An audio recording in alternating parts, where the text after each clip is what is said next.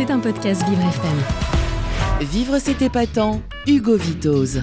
Merci d'être avec nous dans Vivre c'est épatant aujourd'hui sur Vivre FM. C'est l'heure d'accueillir mon invité épatant du jour, Katia Emroviek, euh, qui fait partie des lauréats des trophées euh, artisans d'un monde plus humain de l'association Up for Humaness qui ont eu lieu le 27 mars dernier. Un événement qui met en lumière des hommes et des femmes engagés au service d'un monde plus humain. Euh, Katia faisait partie des six lauréats récompensés. Bienvenue Katia. Bonjour Hugo. Merci d'être euh, avec nous. Alors Katia, vous êtes fondatrice de la fondation Kaliédoscope, euh, euh, de la fondation Kaliédoscope. quel était votre parcours avant la création de la fondation? Alors j'ai j'ai commencé par mes origines polonaises qui sont très marquées et que j'affectionne particulièrement. Ah. de deux parents polonais mais nés en France. Euh, ensuite, j'ai fait un parcours je, des études en sciences politiques à Paris et consacré justement à l'Europe centrale et orientale et notamment au monde post-communiste. Euh, mmh. J'ai été très très marquée mon enfance et mon adolescence par euh, par mes allers-retours pour aller visiter la famille euh, parce que on, on passait d'un monde en technicolor à un monde en noir et blanc en mmh. traversant le mur de Berlin. Et là, euh, ça fait partie de mon parcours, de ma trajectoire, cette, cette étape-là.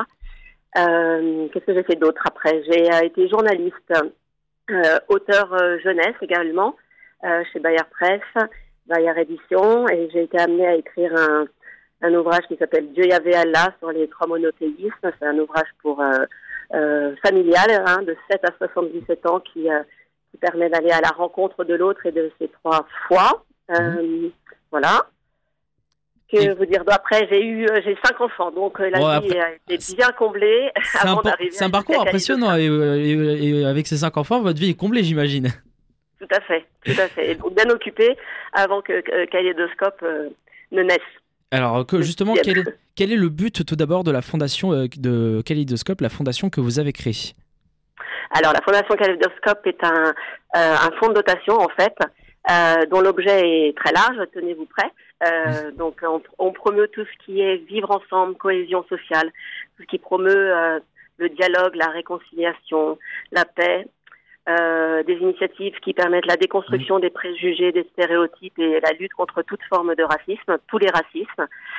Euh, voilà, donc on encourage euh, la diversité et une belle, voilà, tout ce qui peut promouvoir une société plurielle et contrastée, mmh. risque de toutes ces différences, nuances, couleurs, hein, philosophie, religion, culture, mm. langue. Et euh, vous parlez de, dons, c'est-à-dire que le grand public peut donner à la fondation aussi pour vous aider? Oui, potentiellement. Mm. Oui, oui, tout à fait. Alors, justement, on parle de la, fondation euh, Kaliedoscope, mais il faut savoir que le lauréat donc, a été récompensé lors de ces trophées artisans d'un monde plus humain, c'est The Road to Recovery. C'est euh, le trophée international qui est décerné par Up for Humaness. Alors, quel est votre lien avec Road to Recovery? Voilà, parce que vous avez commencé gentiment l'émission en disant que j'étais euh, invitée patente et euh, lauréate de, mm. de, Up for Humaness, mais je faisais partie euh, du, euh, du, jury de Up for Humaness pour la, décerner ces, ces trophées. Et Kaleidoscope soutient des personnes, des initiatives épatantes. Voilà. Mm. Et donc, le travail de Kaleidoscope est aussi bien de soutenir des initiatives ici en France, tout ce qui promeut donc le une fois de plus, le vivre ensemble, créer du nous, le dialogue des diversités. Mais également, euh, à l'international, notre territoire, c'est Israël-Palestine, hmm. voilà, dont l'actualité est malmenée. Oui, on, va, on aura l'occasion d'en reparler, justement. Donc, euh, en fait, avec euh, l'équipe de Up for Humaness, après plusieurs, ils ont fait le choix d'attribuer cette année un trophée international. Hmm. Faisant partie du jury, j'ai proposé euh, trois initiatives en Israël, Palestine, qui euh, voilà, qui rendent un monde plus humain, et c'est Road to Recovery qui a été élu. Et donc vous avez donc plusieurs, vous avez plusieurs liens, puisque Road Recovery fait partie, enfin, est bénéficiaire, je crois, de la fondation Kaliedoscope. Il y a d'autres fondations qui ont à peu près le, le, même centre d'action, c'est-à-dire euh, vouloir aider, euh, euh, aider les autres, réduire les stéréotypes, aider les personnes en difficulté oui, oui, tout à fait. On a un pool de huit organisations à l'international là-bas, donc précisément en hmm. Israël, Palestine, qui travaillent sur, au-delà du vivre ensemble, vraiment à toutes les initiatives de paix, de dialogue, de hmm. réconciliation, de réhumanisation dans ce conflit qui est euh, voilà euh, sanglant et euh, destructeur et puis de, de, de, depuis des années. Mm. donc on a voilà plusieurs plusieurs initiatives qui vraiment où les, les, les acteurs sont tant israéliens et palestiniens. Mm. ils se reconnaissent, ils s'envisagent comme partenaires. J'aime beaucoup le mot envisager mm. parce que c'est vraiment de visage à visage, de personne humaine à personne humaine. il y a beaucoup de évidemment de stéréotypes, de de de d'a priori, enfin mm. et surtout ces, ces populations ne se rencontrent pas, ont très peu l'occasion de se de se de se rencontrer puisqu'il y a un mur de séparation qui a été construit depuis 2002 et donc euh, vous pouvez imaginer tout euh, comment euh, l'imaginaire mm. peut galoper et tous les voilà, euh, image que l'on peut se faire de l'autre. Et tant qu'on ne se rencontre pas, effectivement, on reste dans, dans, dans la peur et dans le rejet. Et c'est un peu le, euh, le, but de la de Road to Recovery, puisque je crois il y a plusieurs personnes de Israël et de Palestine, c'est ça, qui euh, mélangent, euh, qui unissent leur culture et qui unissent leurs forces aussi? Alors, Road to Recovery, c'est une association mmh. qui a un, un but euh, particulier. Euh, c'est surtout une association israélienne qui est née en 2006 et qui a mis en place en fait un système de covoiturage mm. entre euh, bénévoles israéliens et patients palestiniens qui ne peuvent accéder aux soins soit en Cisjordanie, soit à Gaza, et donc qui vont avoir, qui vont obtenir l'autorisation de l'autorité palestinienne de se rendre en Israël. Mais quand ils arrivent au checkpoint, euh, voilà, ce sont des, des familles souvent euh, démunies et avec peu de moyens. Mm. C'est très onéreux pour elles de se déplacer, d'aller jusqu'à euh, l'hôpital de Jérusalem ou de Tel Aviv. Mm. Et donc les, euh, les, bénévoles de Road to Recovery ont mis un système de, voilà de covoiturage, de d'ambulance ou de, de taxi taxi du cœur ou je sais pas comment les appeler autrement, qui viennent chercher ces, ces patients, souvent des enfants euh, accompagnés dans ces mm. cas-là euh, euh, principalement d'un de leurs parents, et, et qui les acheminent aller et retour à l'hôpital mm. pour les divers soins et les traitements médicaux vitaux dont ils ont besoin. Alors Katia, pour euh, vous, pour moi et pour les auditeurs, on va un petit peu euh, resituer euh, le contexte qu'on vit depuis quelques mois, depuis précisément le 7 octobre dernier. Il faut savoir d'ailleurs que quand je vous ai proposé cette interview, vous vous êtes rendu d'un jour à l'autre sur le terrain en Israël et en Palestine. C'était le 28 septembre dernier, je crois, avec des femmes militantes. Quel était déjà le but de ce déplacement? Est-ce que c'était en lien avec Kaliedoscope Quel était le but? Oui, tout à fait. Alors, c'est un voyage qu'on avait organisé avec euh, un des bénéficiaires qui sont les guerrières de la paix. Mhm. Euh, donc, vous entendez pas mal parler avec Anna Assouline qui, euh, qui parle, euh, voilà, qui évoque beaucoup ce voyage que l'on a fait ensemble. Donc, c'était un partenariat Kaleidoscope, les guerrières de la paix. Et on allait à la rencontre d'un de mes bénéficiaires, le, un mouvement de femmes qui s'appelle Woman Wage Peace, qui, qui, qui, qui, appelait les femmes israélienne, palestinienne, et nous, donc notre délégation internationale, euh, pour euh, assister à Jérusalem et également à la mer morte, mmh. à l'appel des mères qui euh, crient et prient et supplient que l'on retourne en fait à la, à la table des négociations. Que voilà, c'est un mouvement qui existe depuis près de près de dix ans en Israël mmh. et en Palestine. Et, et ces femmes n'avancent pas particulièrement de solutions au conflit. Elles arrivent vraiment de tout horizon, aussi bien des, euh, des euh, ultra-orthodoxes, des laïcs, enfin vraiment, le panel des femmes est très très large, mais ce qui les, rassemble, c'est euh, de réclamer à ce que on trouve une solution à ce conflit et que les leaders retournent à la table des négociations. Et avec une demande très particulière que les femmes cette fois-ci soient associées selon en fait une résolution de l'ONU 1325 qui dit que quand les femmes sont associées à la résolution de conflits, la solution est trouvée plus vite, euh, l'implantation de la paix est euh, plus euh, efficace et surtout elle est plus durable, elle dure plus longtemps. Donc c'est mm. vraiment un appel à associer voilà la moitié de l'humanité, on est 51% je crois, et de prendre part à, à, à, cette résolution de conflit d'un conflit qui qui dure vraiment depuis trop longtemps et qui mm. fait couler trop de sang et voilà de mettre fin à ce à ce bain de sang. Mm. Et on a Oui, c'est triste, à, c'est triste à entendre. Euh, en effet, euh, ce conflit qui dure de, depuis trop, très longtemps et trop longtemps même, avec euh, beaucoup d'événements de à, côté, en face, etc. Beaucoup de, de, péripéties. Donc plus tard, le 7 octobre, il s'est passé ce qui s'est passé. Le Hamas a lancé des attaques en Israël. depuis, alors vous êtes revenu en France. quand est-ce que vous êtes revenu? Comment et que est-ce que vous étiez en sécurité sur place si jamais vous étiez encore sur place au moment des attaques? Au moment du début des, conflits on est vraiment rentré la veille, le 6 octobre, ah donc on, et on a été tout à fait en sécurité pendant la, la semaine de notre voyage. Euh, on est rentré, on a rencontré euh, plusieurs et énormément de militants et de vraiment de personnes, une fois de mm. plus, qui s'envisagent comme partenaires, qui refusent de se voir ennemis et qui euh, sont nombreuses sur le terrain à vraiment œuvrer. On fait très peu, de flash ou de zoom sur ces personnes-là, mm. mais il y a vraiment une communauté qui œuvre sur le terrain à ce rapprochement, à ce dialogue. Mm. nous avons euh, notamment rencontré euh, trois jours avant une femme dont je suis heureuse d'honorer le nom aujourd'hui à l'antenne, Viviane Silver, qui était mm, mm. bénévole pour Road to Recovery. C'est pour faire la boucle avec toutes les organisations que je suis en train de citer, ne pas perdre nos auditeurs.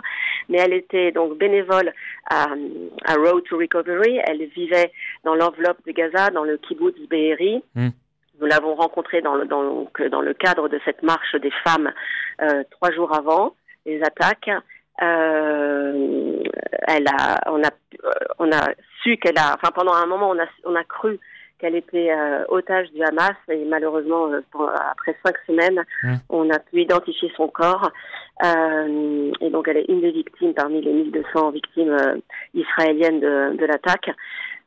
C'était une femme vraiment un phare dans la communauté, une fois de plus, de ces euh, bâtisseurs de paix. On l'a qualifié vraiment d'un architecte, vraiment d'une bâtisseuse. Elle, euh, mm. elle, euh, elle, elle, a consacré sa vie, plus de 50 ans de sa vie, à, à ce futur partagé, à se battre pour la justice, à soulager les souffrances des, des Gazaouis, dont, dont, comme elle, elle était mm. une des bénévoles, elle, elle allait auprès de elle récupérait des, euh, des Gazaouis avec sa voiture pour les emmener dans les hôpitaux euh, euh, israéliens, comme je vous ai dit, sous l'égide sous de, de, Road to Recovery. C'était un petit peu le, le, le porte-drapeau, le porte-étendard de, de, Road to Recovery. C'était un peu ce visage auquel on pouvait l'identifier?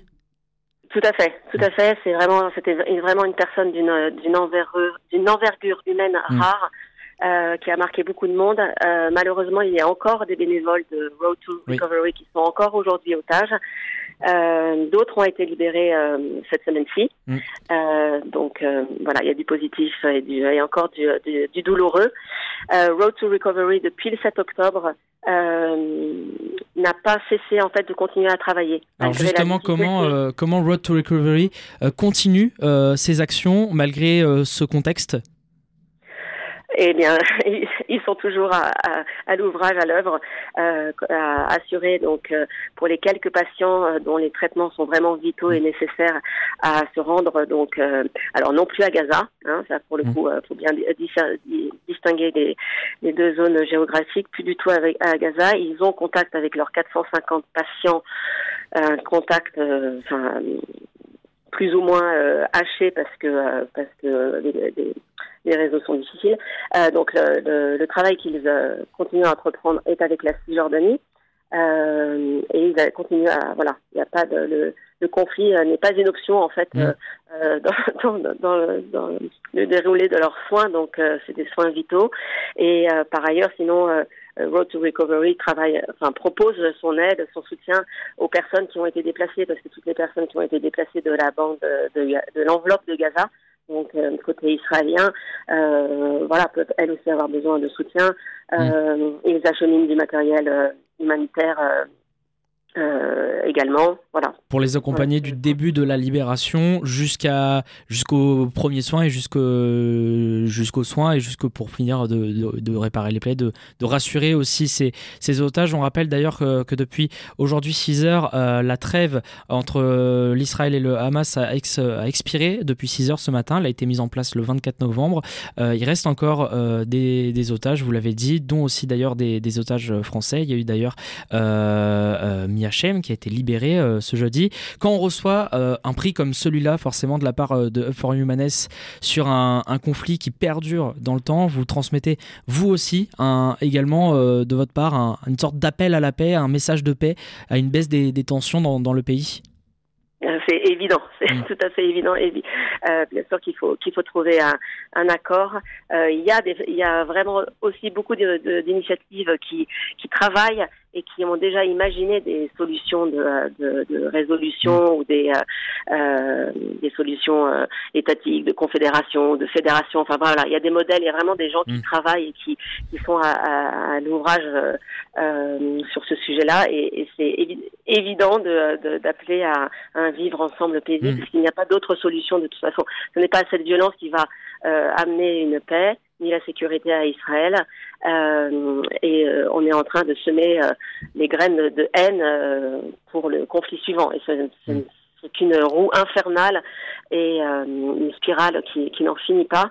Donc c'est une vraie, une vraie question de labeur, vraiment au sens à la sueur de son front. Là, et quand, quand je reprends la parole de ces femmes qui interpellent les leaders de se remettre à la table des négociations, c'est vraiment d'y travailler avec ardeur ce sera pas facile, ce sera pas léger ni rapide, mais euh, euh, il n'y a pas d'autre voie possible et je me fais le porte-parole de, de, tous mes activistes et militants de la paix sur place euh, qui sont tous des personnes et des femmes, hommes et femmes très courageux, très audacieux, qui pensent souvent même contre leur propre communauté, mais qui ont fait le, vraiment le, le, le, choix de choisir le camp de la paix, d'être pro-solution, mmh. pro-vie humaine, pro-humanité. Voilà. Et qui continue. Et Road to, euh, Road to, Recovery fait ce petit travail. Je voudrais réinsister sur, pour bien que les auditeurs comprennent.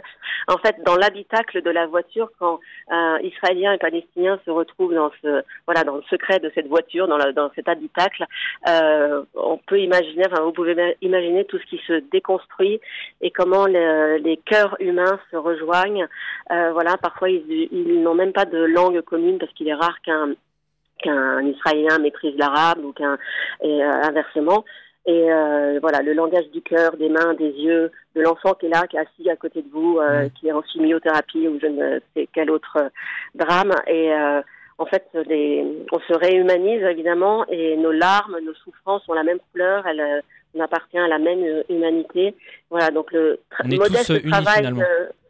Pardon? On est tous un peu en quelque sorte unis finalement. Ah bah tout à fait. Mm. Enfin, c'est ce que c'est ce que Kaleidoscope euh, promeut et, euh, et, voilà donc la, la, voiture devient cette bulle de paix euh, possible et surtout de voilà de rencontres humaines et de réhumanisation et de euh, voilà d'empathie de compassion. Mm. Merci beaucoup Katia Emroviek d'avoir été avec nous. On aurait aimé parler de Road to Recovery dans des circonstances un peu plus normales, mais bon, les événements ont fait que forcément euh, l'actualité euh, a pris un peu plus de place. Mais merci quand même d'avoir été avec nous et surtout de continuer à porter ce message de paix à travers ce, prix. Je vous rappelle que vous avez représenté Road to Recovery, qui est le trophée international des artisans d'un monde plus humain de Up for Humaness, et que vous êtes la, fondatrice de la fondation Kaliedoscope. D'ailleurs, je rappelle que pour l'édition 2024 des trophées Up for Humanese. Vous pouvez encore participer jusqu'au 8 février 2023 sur le site up4hu.org. Le lien sera euh, dans la description du podcast. Merci beaucoup Katia, à très bientôt. Merci beaucoup à vous, merci d'avoir euh, accueilli. C'était un podcast Vivre FM. Si vous avez apprécié ce programme, n'hésitez pas à vous abonner.